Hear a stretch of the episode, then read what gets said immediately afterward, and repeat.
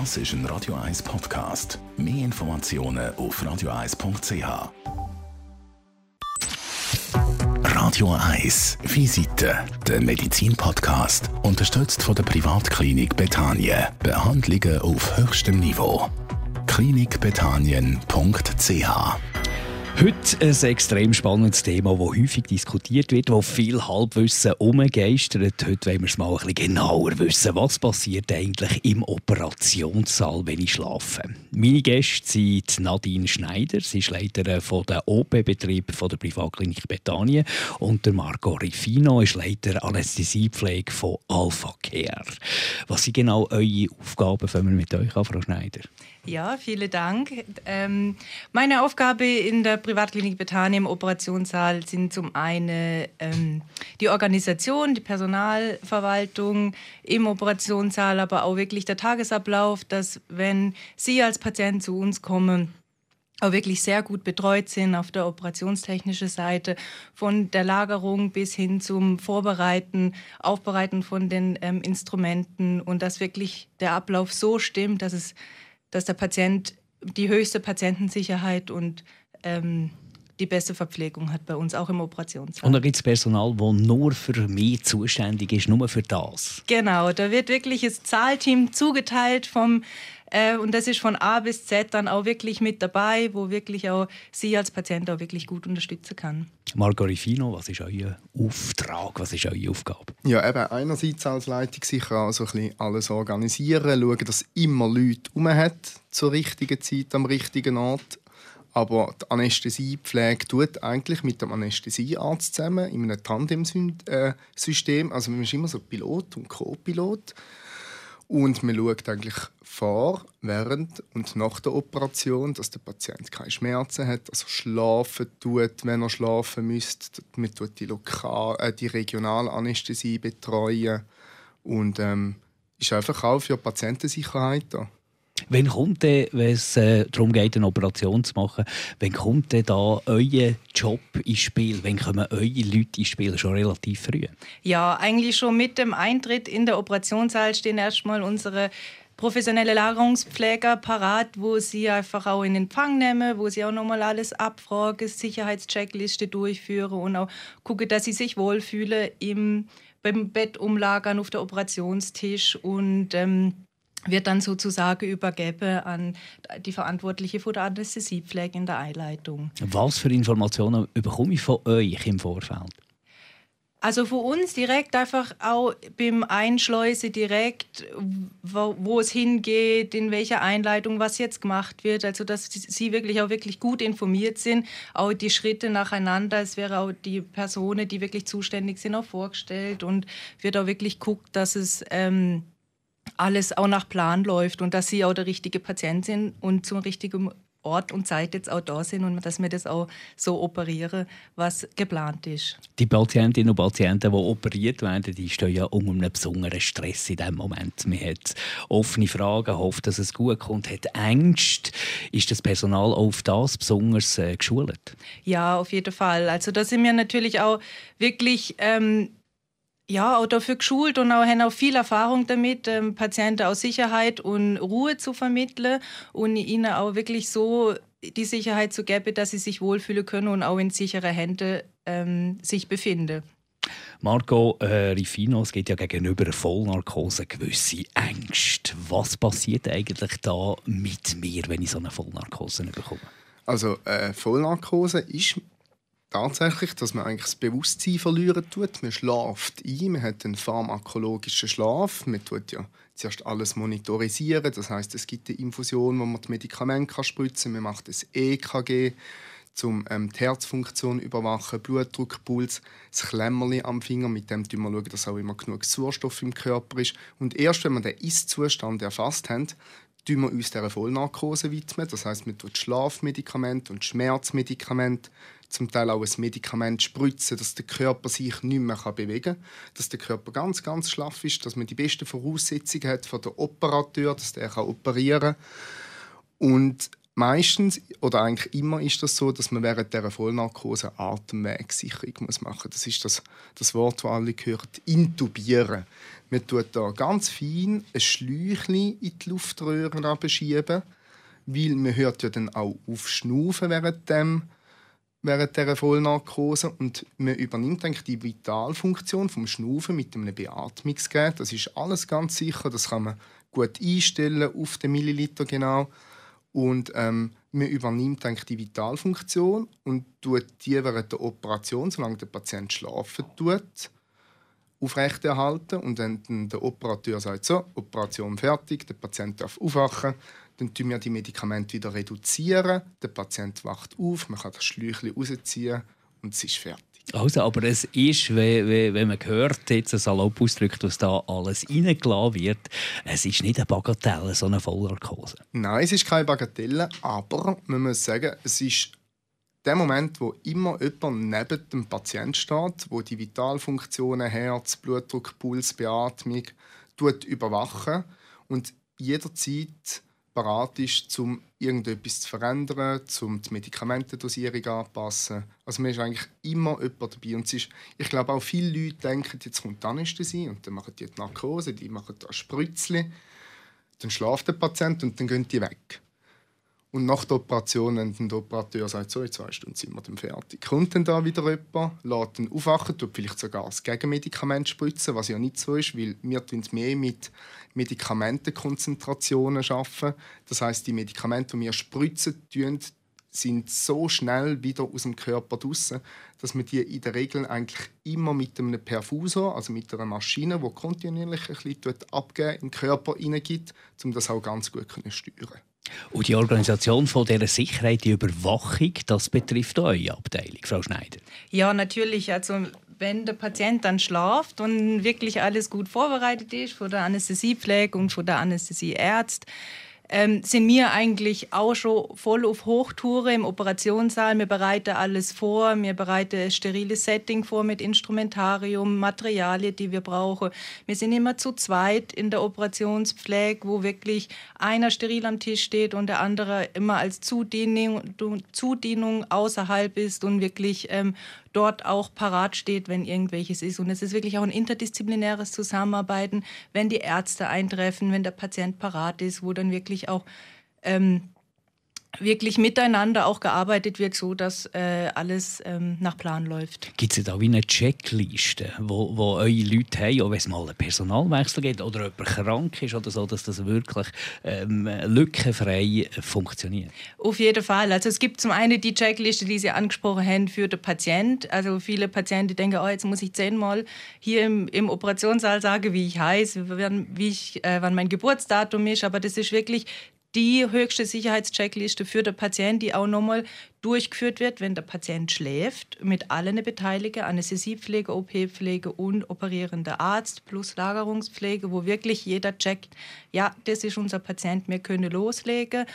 Und das andere, was ich anspreche, ist natürlich, wir sind immer gewappnet dafür, dass wir arbeiten mit Personal, die können krank werden, die können ausfallen, aber wir sind so gewappnet, dass wir das wirklich auch so professionell und ähm, äh, zusammen auch hinbekommen, dass wir auch immer jemanden im Backup haben, dass das auch weiterläuft. Es gibt ja so äh, die Operationen, die man gut planen kann, wo man genau weiß, nächste Woche äh, um diese Zeit passiert das. Und dann gibt es natürlich auch immer die Operationen, die einfach kommen. Wie geht man mit, dem, äh, mit dieser Gratwanderung um? Das ist so, wir haben eine OP-Koordination, die haben wir äh, wirklich auch eingeführt seit vier Jahren. Das läuft sehr gut, wo wirklich als Drehscheibe im Operationssaal fungiert, wenn ein, wir haben eine Geburtenabteilung, das weiß jeder, die Babys kommen auf die Welt, die kommen, wann sie wollen, nicht wenn wir das vorgeben oder wenn es gerade passt in den Operationsablauf. Äh, und dort wird dann wirklich äh, mit allen äh, Anästhesie, Oberarzt, ähm, Anästhesiepflege, Operationspflege, und mit dem behandelnden Arzt natürlich dann geguckt, wo haben wir eine Lücke, haben wir einen Operationssaal frei, wo können wir vielleicht kurz stoppen, ähm, sodass das auch wirklich äh, alles nach Plan läuft. Margot Fino, wir haben gehört, wir werden relativ extrem lahmgelegt, alles sicher, alles überwacht, aber äh, viel geht da nicht mehr im Körper. Träumt man da, wenn man in einer Vollnarkose ist, oder ist man da einfach in einem schwarzen Loch und weiß nicht mehr? Was sind so das, was Patienten berichten? Also das weiß man. Also Patienten berichten, dass man Träume tut. Man weiß sogar auch aus mehreren Studien, dass man so ein das mit dem Träumen ein bisschen suggerieren kann, so ein bisschen steuern kann. Man hat, ähm, in England ist das, glaube ich, vor etwa zehn Jahren eine große Studie gemacht. Man hat den einen Patienten, die Patientengruppe teilt in zwei. Der eine Patientenhälfte hat man während der Narkose Kopfhörer angelegt, so wie wir jetzt anhaben, hat man den Peter Pan laufen lassen. Der anderen Patientengruppe hat man einfach nichts gemacht.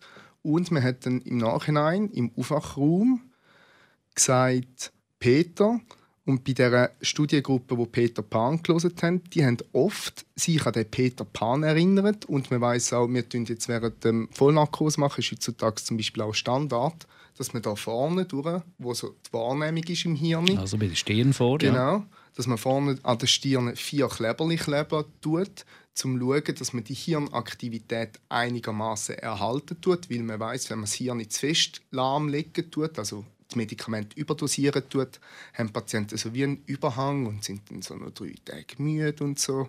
Aber wenn man zu wenig gibt, sind sie auch zu oberflächlich. Und das mit dem Träumen kann man wirklich wirklich auch ein bisschen steuern. Also ich probiere jetzt immer, zum Beispiel, wenn ich mit der Patientin in der Einleitung bin, sage ich, was würden Sie jetzt gerne träumen? Und dann kann man sie ja so ein bisschen begleiten. Während dem Einschlafen ist ja dann so, Jetzt stellen Sie sich vor, Sie liegen am Meer auf einem schönen Liegestuhl, der Wind geht, Sie hören das Meer rauschen und so. Und dann gibt es doch ab und zu mal einen Patienten, der sagt, das ist jetzt schön, ich durfte vom Meer träumen. Also das funktioniert ja. also tatsächlich. Geht es lang, bis man eingeschlafen ist? Und kann man sich allenfalls dagegen wehren? Also man kann sich nicht dagegen wehren, weil das ist ja ein Stoffwechsel im Körper, wo die Medikamente verstoffwechseln tut und man weiß ja mittlerweile so ziemlich genau die Halbwertszeit von jedem Medikament und weiß, dass jetzt zum Beispiel ein Schlafmedikament zwischen 60 und 90 Sekunden hat, dass ein Medikament, wo der Körper entspannen tut, auch um die Minute herum hat. Und da weiß man eigentlich sehr genau, wie lange das geht. Es gibt natürlich Leute, die sind ein bisschen resistenter gegen die Medikamente.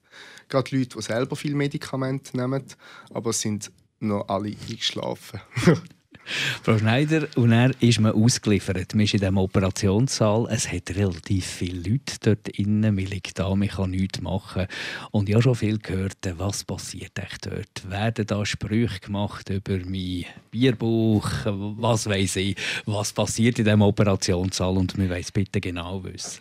Ja, also man wird natürlich nicht äh, über den Bierbauch äh, diskutieren, das ist sicher nicht so, aber das, äh, Sie haben natürlich recht, man liegt da als Patient und man weiß nicht in dem Moment, was passiert.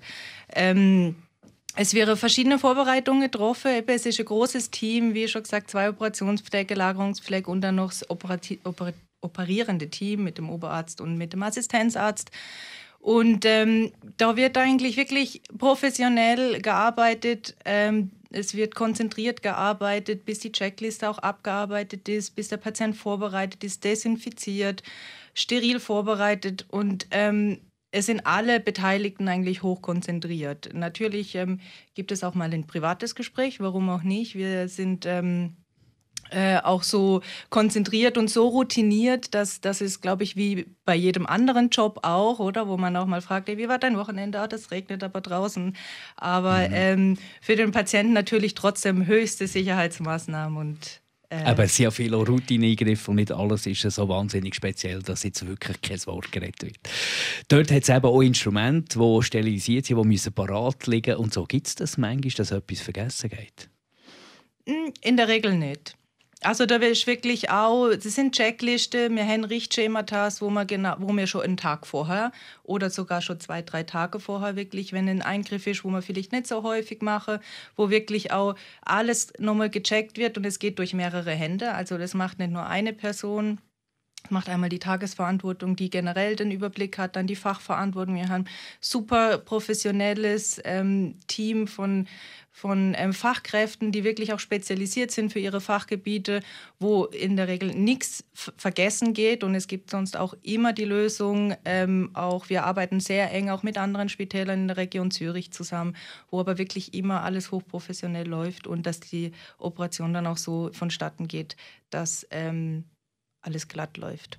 Eine Angst, die umgeistert ist, mir wacht mit in der Operation, weil man vielleicht ein bisschen zu gering dosiert eine Narkose gegeben hat. Kann das passieren? Das kann passieren. Das heißt ähm, im Fachjargon Awareness. Ähm, man hat heutzutage ganz, ganz, ganz viel Monitoring, um genau diese Narkose-Komplikation zu vermeiden. Das ist das, was ich Ihnen vorhin gesagt habe. Das ist mit diesen vier Elektroden, die man vorne auf die Stirn kleben tut, wo man ja so ein bisschen die Hirnaktivität kann überwachen kann. Man sieht, hey, das Hirn nimmt jetzt nicht mega viel, hat nicht mega viel Input, nicht viel Wahrnehmung. Also gehen wir davon aus, dass der Patient schlafen tut. Dazu kommt, dass man das an den Vitalparameter ähm, auch noch messen kann. Oder ich meine, jemand, der aufwachen der wird langsam gestresst werden, dann kommt der Puls langsam ein bisschen auf, man sieht, ah, der Blutdruck kommt ein bisschen auf. Das sind alles Indikatoren, die für das Awareness würden sprechen und ich jetzt der Holzanlanger habe jetzt das noch nie dürfen erleben oder noch nie erlebt.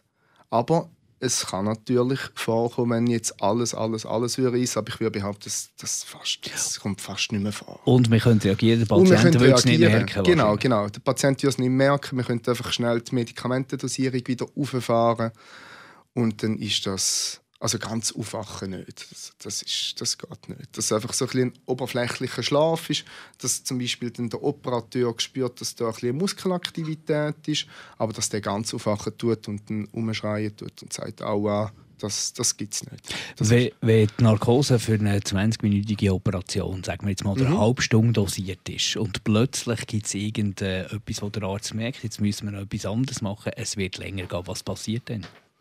Dann lassen wir einfach die Narkose weiterfliegen. Man kann so, die Anästhesie kann man so ein bisschen mit der Aviatik vergleichen. Man hat das Flugzeug, dort ist ganz wichtig, dass man das zweite im Cockpit ist während dem Starten.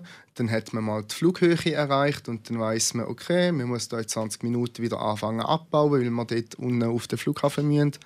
Und wenn dann so ein Fall ist, wie Sie jetzt beschrieben haben, dann lassen wir einfach das Flugzeug weiterfliegen es ist ja nicht so, dass wir zwischenlanden um auftanken, dass wir mehr Narkose-Medikamente haben, sondern wir müssen uns einfach kehren, hinten die Schublade aufmachen und die Spritze nochmal füllen, dass es weitergeht. Und dann ist hoffentlich die Operation äh, gut durch. Irgendwann ist dann der Weg aus dem Operationssaal auf euch, Frau Schneider, organisiert? Der Weg aus dem Operationssaal ist ein ähm, Zusammenspiel mit der Anästhesiepflege und auch wieder mit der Lagerungspflege, die wirklich auch der Patient äh, so vorbereitet, dass er wieder aufwachen kann. Und ähm, wir fahren dann wirklich auch, auch wieder aus Sicherheitsgründen für den Patienten nicht allein mit dem Patienten einfach vor, sondern es ist auch wieder Absprache zwischen Anästhesiepflege, Lagerungspflege. Man fährt zusammen auch mit dem Arzt oder mit dem zuständigen Anästhesiepfleger nach vorne ähm, und wird dann übergeben an den Aufwachraum. Und so äh, Angehörige informieren, dass alles gut gegangen ist. Ist das so in eurem Bereich? Das ist alles ärztliche Tätigkeit. Das macht wirklich der Arzt, der wird dann ähm, informieren, je nachdem mit der Angehörige und wird dort sprechen. Also mir von der Operationspflege mache das nicht. Was passiert dann mit dem Operationssaal, wenn die Operation durch ist? Wir sind alles am äh, Aufbereiten. Wir werden alle Instrumente und Materialien gerecht entsorgen, so wie es sich auch ähm, im Ablauf ähm, ähm, auf, für den Ablauf gehört. Das wird alles aufbereitet. Das geht relativ zügig, also das dauert dann nicht eine Dreiviertelstunde, bis der Operationssaal wieder parat ist. Es ist je nach Eingriff zwischen 15 und 20 Minuten sind wir wieder parat für den nächsten Patient. Da haben wir ganz kurze Wechselzeiten, damit wir auch natürlich einen effektiven Operationsablauf ähm, haben. Und das ist wirklich Hand in Hand. Also da kommt dann die Reinigungskraft. Ähm, mir ähm, entsorge mit der Zentralsterilisation die Instrumente. Anästhesiepflege muss natürlich auch ihr Beatmungsgerät wieder neu desinfizieren, neu vorbereiten für den nächsten Patienten. Und es ist so ein Hand in Hand. Jeder weiß, was er zu tun hat. Und es geht relativ zügig und professionell. Und die Wartung von all diesen Maschinen und Computern und was es alles so hat, ist das so etwas, was man muss organisieren muss? Unbedingt, unbedingt. Es ist ganz wichtig, äh, dass die alle Geräte jährlich gewartet werden. Da arbeiten wir auch mit einer sehr professionellen Firma, mit der Firma Hospitec zusammen, wo das alles wirklich im Hintergrund managt und weil das wäre natürlich auch sehr viel für uns als Operationspflege, uns auch noch dort drum zu kümmern. Wir haben dann überall so schöne Kleber, wo dann steht, wenn ist gewartet, wenn wird wieder gewartet, dass auch alles wirklich funktionsmäßig auf dem besten Niveau ist. Und dann wachen wir auf, weil ihr gut dosiert habt. also es gibt nicht, dass mehr vorher gehört, es gibt nicht wie das, äh, das Gegengift wäre auch falsch. Aber also bei den einen Medikamentkorrektor, bei den einen Medikament gibt es das. Gegenmedikament. Es Wir spritzen da kein Gift. ja, nicht. Ja, nicht. ja. Also, und dann äh, ist der Aufwachprozess, wie wird der begleitet? Ähm, das ist ganz spannend. Eben jetzt zum Beispiel mit der Hirnaktivitätenüberwachung sieht man halt wirklich, wie jetzt der Patient langsam aufwachen tut. Dann tritt irgendwann die Spontanatmung bei einer Vollnarkose wieder ein. Dann kann man das Beatmungsgerät langsam so ein bisschen ausschalten, weil der Patient tut ja dann selber schnaufen. Und dann gibt es so den Moment, wo man die Schutzreflex wieder hat. Das ist, wenn das Augenlid wieder zumacht, wenn man das Auge berühren wenn man wieder schlucken kann. Das sind also Schutzreflexe, die verloren gehen während einer Vollnarkose. Und wenn man sich sicher ist, dass der Patient genug wach ist, kann man ganz sanft das Schläuchchen aus der Luftröhre rausziehen, dem Patienten, dem Patienten Masken anlegen und dann wacht er ganz, ganz schön auf. Und dann muss man halt noch ein bisschen überwachen, ist das alles gut, ist das noch gut mit der Herzfrequenz und so. Und dann ist eben, wie Frau Schneider gesagt hat, tut man den begleiten in den Aufwachraum. Und dann findet auch nochmal ganz ein wichtiger Rapport statt. Oder? Wir tun dann die diplomierte Pflege vom Aufwachraum oder von der IMC oder auch von der Intensivstation sagen, hey, wir haben das und das gemacht, wir haben die und die Medikamente gespritzt. Zum Teil sind es dann halt auch Medikamente, die wir während der Operation schon gespritzt haben, wo sie dann weiter geben müssen, dass dann da die Zeitintervalle ähm, stimmen. Ja, und dann geben wir den Patienten ab und sind dann noch 24 Stunden nach der Operation einfach immer noch Ansprechpartner, falls etwas wäre, wo sie uns fragen können. Was sind die Nachwehen von so einer Narkose? Übelkeit hat man genau, gehört, ist, hört man aber immer weniger. Genau, das ist, weil wir heute, früher haben wir mehr Gasnarkose gemacht, also der Patient hat mit einem Gas geschlafen, wo man eben genau über die Atemwegsicherung dem Patienten zugeführt hat, so der Klassiker, wo man kennt, die Schlachgas. Das braucht man zum Teil vereinzelt in der Kinderanästhesie weil es einfach sehr schnell ähm, ankommt. Man weiß auch, dass das ist jetzt halt ein bisschen fies, junge Frauen, die nicht rauchen, haben einfach wirklich viele höhere Gefahr, dass es denen übel nach der Narkose.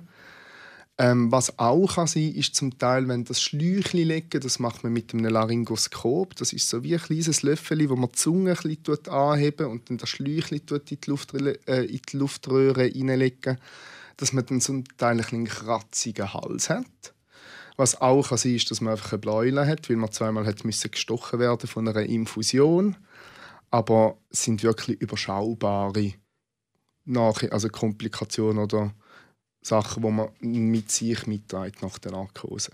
Und jemand, der relativ häufig äh, muss operiert werden Gibt es da Schäden, wenn man regelmäßige Narkose braucht? Nein, nein, das gibt es nicht. Nein. Man tut heutzutage die Medikamente so gut dosieren. Was kann sein, ist, dass sie einfach so ein eine Resistenz haben. Oder das ist doch ein Medikament oder ein Stoff, der in den Körper hineingegeben wird, wo die einen einfacher verstoffwechselt, die anderen weniger. Man kann ein Beispiel machen mit einem Alkohol. Oder? Man hat irgendwann so eine Alkoholresistenz. Man braucht immer mehr, dass man eigentlich den gleichen Status oder die, die, die gleiche Wirkung im Körper erreichen tut. Und das haben die Personen schon. Aber so langfristig ist das sollte das kein Problem sein. Frau Schneider, jetzt bei der Organisation von den Operationssälen äh, äh, hat es mit wirklich relativ viele Leute involviert. Was ist mit Automatisierung? Kann man da nach dies nach Leute setzen? Wird das alles äh, digitalisiert?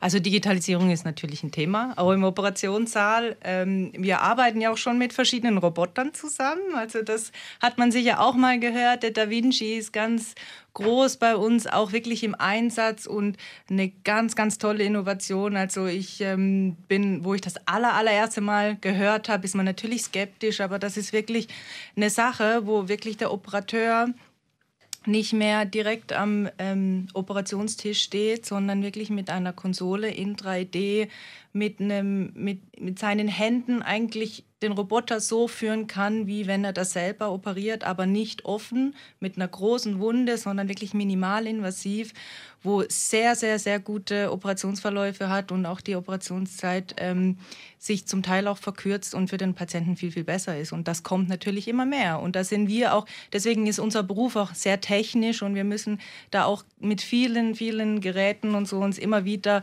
auf dem neuesten Stand halten.